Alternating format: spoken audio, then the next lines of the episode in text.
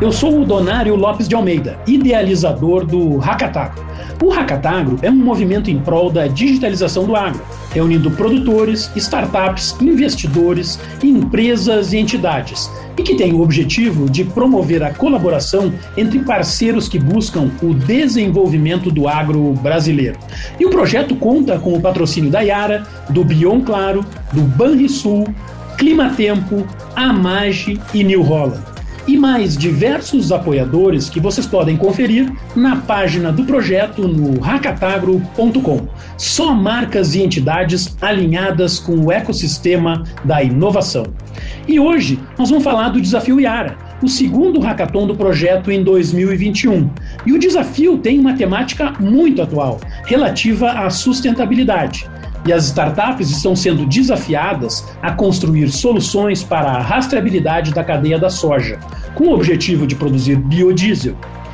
E é sobre a dinâmica desses hackathons que vamos conversar com a nossa convidada, a Kimberly Montagnier, que é mestre em economia aplicada, pós-graduanda em gestão estratégica de negócios, consultora de inovação, responsável pela coordenação e assistência a diversos programas de inovação, com ampla experiência em inteligência de mercado e também no impacto das políticas públicas e levantamento de demandas tecnológicas para o setor. Bem-vinda, Kimberly. Obrigada, Donário. Obrigada pelo convite. Olá, ouvintes. Legal, muito bom ter você aqui com a gente, Kim. O assunto aqui, logicamente, é inovação e as competições de startups, né, os hackathons, como esse desafio que a Yara está apresentando para as startups e os empreendedores. Então, Kim, fala para nós sobre a tua experiência nesse tipo de evento. O que são essas competições e como elas funcionam? As maratonas de inovação, elas funcionam dentro de diversas metodologias de imersão pra, para que vários participantes em grupo trabalhem dentro de um problema e no final delas entreguem uma solução tecnológica. Então, o hackathon em si, ele tem esse objetivo de, no final, resolver um problema através de um software ou de um hardware. E esse desenvolvimento ele tem que se dar em grupo para que é, tenha essa troca e essa interação entre diversas visões, desde negócios até tecnologia, para que isso possa se transformar em um produto após o hackathon. Além disso, elas também vêm para contribuir com esse pensamento empreendedor, ou seja, para que esses jovens é, inovadores eles consigam olhar para o mercado com uma outra visão e enxergar possibilidades é, após o evento. Sim, eu tive a oportunidade de acompanhar alguns hackathons com a sua atuação como facilitadora dessas competições. Qual é o papel de uma facilitadora? É, o papel da facilitadora, Donário, é extremamente importante dentro do, de uma maratona de inovação e de um hackathon. O meu papel dentro do, do evento é facilitar, facilitar, facilitar o processo de desenvolvimento da tecnologia, é, facilitar que os proble o problema que a gente indique dentro do programa seja resolvido, ajudar os times a se desenvolverem como time, como empreendedores, alocar as demandas dos times e conectar eles aos mentores, às necessidades do que eles têm, ajudar na organização da, para que o evento ocorra tudo bem, animar o pessoal, porque a gente sabe que durante toda a maratona é bastante cansativo, fica quebrando a cabeça em vários problemas, então meu papel ali também deixar o ambiente um pouco mais leve e é, trabalhar para que toda a maratona ocorra de uma forma tranquila, com menos estresse possível e que a metodologia escolhida para a maratona é, seja aplicada para que no final essas equipes entreguem essa solução tecnológica. Legal. Um outro papel importante aqui são os mentores, né? Pois ao longo da competição as equipes precisam desenvolver soluções em um tempo muito curto normalmente é no final de semana, né?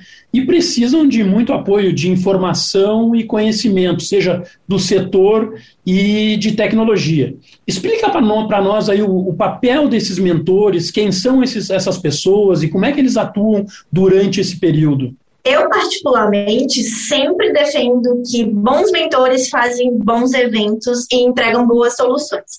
E é bem isso que você colocou. O papel dos mentores dentro do evento é fazer perguntas certas para que essas equipes, essas futuras startups ou até mesmo startups maduras, entendam qual o processo e como encontrar as respostas para resolver o problema. Então, dentro do evento, a gente tem mentores de diversas áreas, de negócios, de tecnologia, de posicionamento de mercado, de pitch, para ajudar as startups a desenvolver é, esse processo de vender o próprio produto. E eles são de extrema importância durante esse processo para apoiar esse desenvolvimento. Então, toda vez que um time está com dificuldade em algo, a gente indica o mentor, ou o mentor por, é, por conta própria está sempre acompanhando os times para dar esse auxílio. Mas é bastante importante frisar que o mentor ele não é parte do time e ele não dá respostas. Ele ajuda o direcionamento desse time para encontrar caminhos de resolver esse problema. Pois é, esse é um ponto importante, né? Porque o mentor ou aquela pessoa que está ali junto muitas vezes fica quase que com vontade de resolver o problema, né? Esse não é o papel do mentor, né? Não é resolver o problema, né?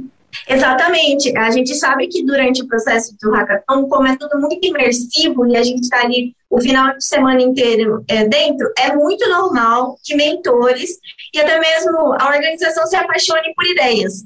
Mas a gente sempre pede esse cuidado de não dar respostas, de não tomar o time como seu próprio time, porque não é o nosso papel apadrinhar a, as ideias. O nosso papel ali é auxiliar que eles desenvolvam essas ideias sozinhos. Porque se a gente apadrinha, naturalmente, pela ampla experiência que o mentor possui, é, que eu, como facilitadora, também possuo, existe um grande risco de enviesar essa tecnologia. E o mais bacana dentro do hackathon é justamente essa divergência de ideias. A inovação, ela ocorre dessa divergência, eu até brinco que o caos ajuda ali a criatividade e boas ideias. Mas a gente sempre está direcionando para ter esse cuidado todo. Legal, Kim. A gente, eu te acompanhei em vários hackathons presenciais aí, em alguns projetos lá em 2019, e era um, uma competição super animada, né? Aquele monte de gente junto, uh, gritando, pulando e tal. A pandemia veio e mudou tudo, né? As ferramentas uh, digitais também vieram para dar continuidade a, esses, a essas competições. Eu queria que você me, me, me falasse, ou seja, você que tem a experiência de ter atuado em muitos hackathons presenciais, né? Veio a pandemia e você começou a atuar em hackathons uh, digitais, virtuais.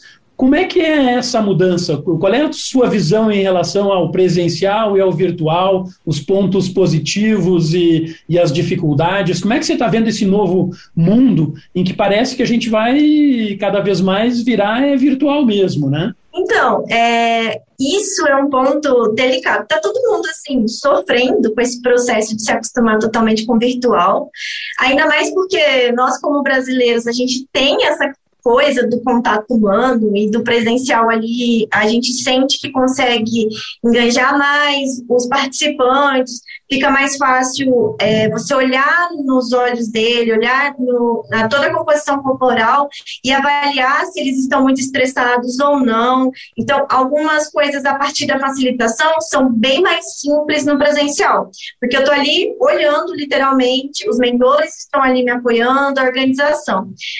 Então, eu sinto que o presencial é muito rico nesse ponto, além do contato humano e do networking.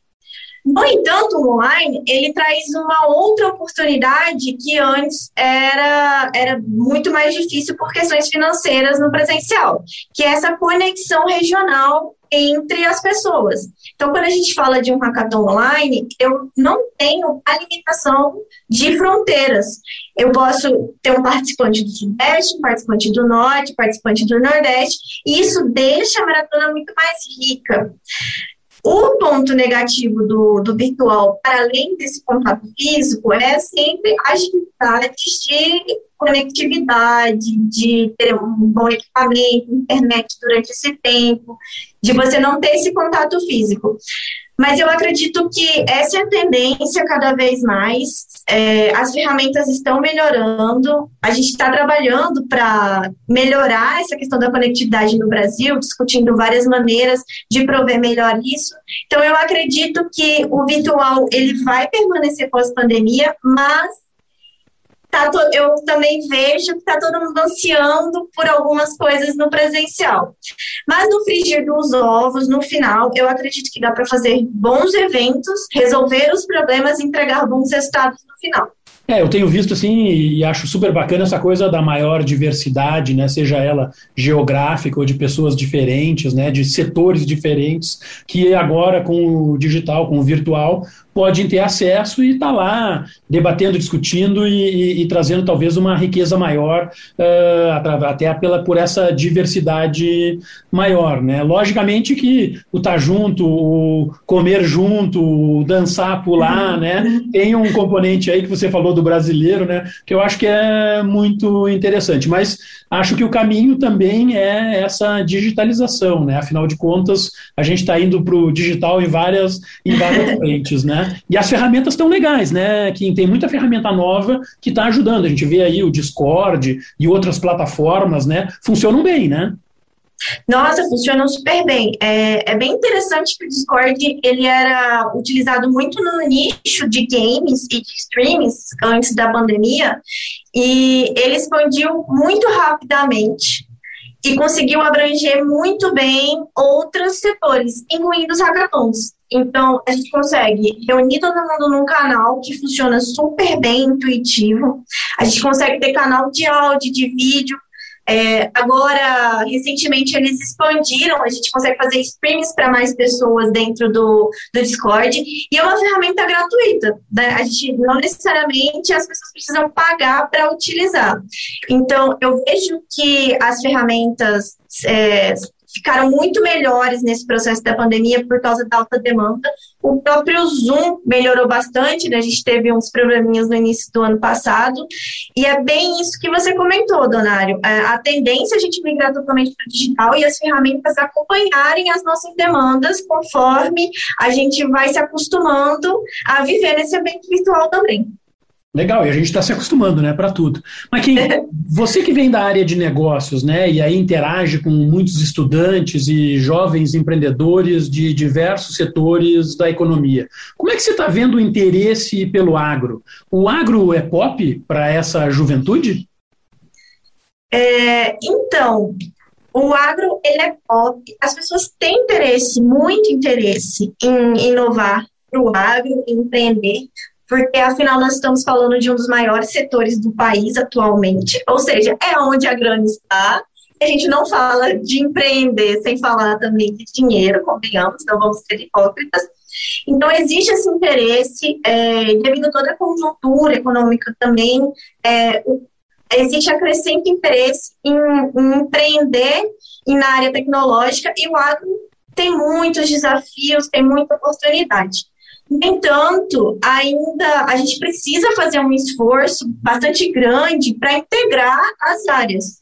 Então, os jovens têm esse interesse, mas eles ainda têm essa dificuldade de encontrar parceiros para empreender. E daí também vem a importância do hackathon, né? que a gente conecta a área de negócios, a de tecnologia, com o pessoal técnico do agro e facilita esse processo é, deles empreenderem ali dentro do setor. Mas sim, acredito que é uma tendência, a gente tem trabalhado forte para que o interesse seja cada vez maior, né, Donário? Que legal. Bom, Kim, muito obrigado pela tua participação. A gente se encontra aí nos hackathons, né? E vamos falando. E terminamos aqui então esse episódio do Hackatagrocast, a série sobre a inovação no agro, sempre com o patrocínio de Banrisul, Bion Claro, Iara, Climatempo, Amage e New Holland. E sigam os perfis do projeto Hackatagro nas redes sociais para ficarem sempre atualizados das novidades. Então, até o nosso próximo episódio do Hackatagrocast. Valeu!